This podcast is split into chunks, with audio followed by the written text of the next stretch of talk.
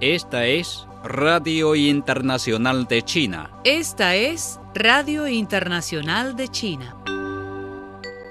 El Ministerio de Cultura y Turismo de China llamó el lunes a hacer esfuerzos para fortalecer la aplicación de las medidas de control epidémico en las atracciones turísticas durante las vacaciones del Día de los Trabajadores, que se extiende del 1 al 5 de mayo. Las atracciones turísticas deben mejorar la ventilación y la desinfección y aplicar medidas de protección, incluyendo la exigencia de utilización de mascarillas. Se han advertido problemas tales como el hacinamiento de los ingresos de atracciones populares y medidas de control epidémico relajadas cuando muchas personas acudieron a los destinos turísticos durante los primeros dos días de las vacaciones, de acuerdo con un funcionario del ministerio. Los números diarios de viajes en tren de pasajeros en China han superado el domingo el nivel previo al brote de la epidemia de COVID-19 en el segundo día de las vacaciones del Día de los Trabajadores. El domingo se registraron 14,72 millones de viajes de pasajeros en ferrocarril, lo que representa un incremento del 11,6% en comparación con el mismo día de vacaciones en 2019. El mes de promoción nacional del consumo arrancado este mes de mayo en Shanghai, en coordinación con la celebración del Festival de Compras Doble 5 de esta mayor ciudad china. El acto de inauguración del doble evento patrocinado conjuntamente por el Ministerio del Comercio, el Grupo de Medios de China CMG y el Ayuntamiento de Shanghai.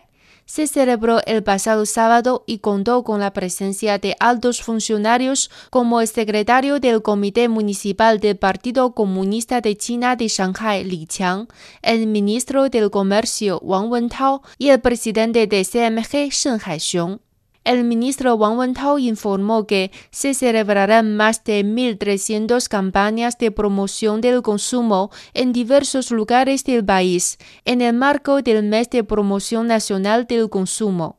Las promociones del consumo comenzaron con ventas en transmisión en directo realizadas por CMG en el Centro de Convenciones de Shanghai.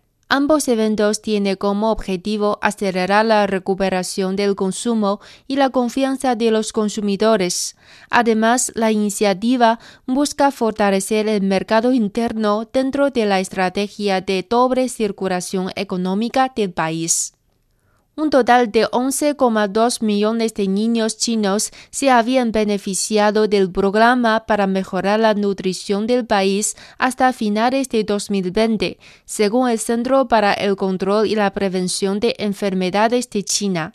Hasta el cierre del año pasado, el proyecto había llegado a los 832 distritos empobrecidos del país desde su lanzamiento en 2012, según la misma fuente. Como parte del programa, se ofrece paquetes de nutrición gratuitos a los bebés de 6 a 24 meses en áreas de extrema pobreza.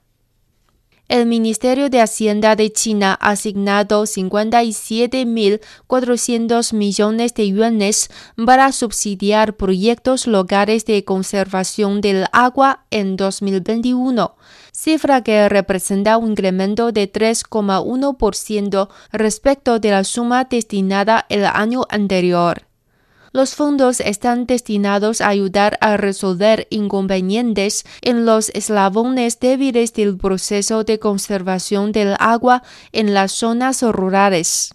Se espera que los fondos aumenten la eficiencia en el uso del agua y mejoren las instalaciones de conservación del agua en las zonas de riesgo de tamaño medio, mientras que también se destinarán recursos para problemáticas relacionadas con la erosión del suelo y la seguridad del agua potable en las áreas rurales. Al menos 25 personas murieron cuando una lancha rápida volcó luego de colisionar de frente con el mámparo de un navío arenero en el río Padma en Bangladesh el lunes por la mañana, según medios locales. Varias personas continúan desaparecidas desde el momento del accidente, ocurrido cerca de las 7 de la mañana hora local, dijo un alto oficial de la policía local.